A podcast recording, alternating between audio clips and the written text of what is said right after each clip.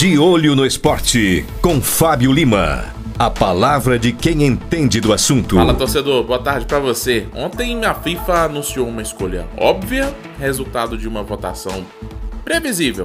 Por mais que nem sempre essa votação eleja os melhores.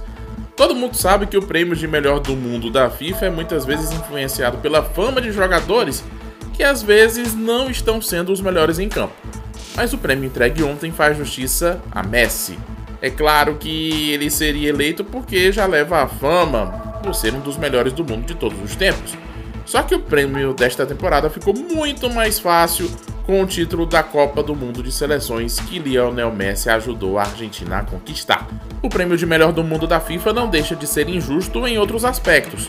Como disse um grande amigo meu outro dia, Vinícius Júnior deve estar jogando basquete, porque não faz sentido ele ser deixado de fora dessa premiação.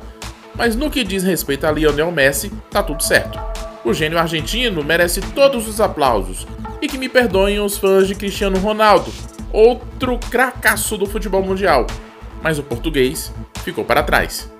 Acho que qualquer comparação entre eles termina quando respondemos a uma simples pergunta: Quem ganhou uma Copa do Mundo, hein? Felicidades, Messi, melhor do mundo desta geração. E friso, melhor do mundo desta geração. Porque melhor do mundo de todos os tempos, só Pelé. Sem bairrismo, sem querer diminuir os argentinos. Pelé é rei.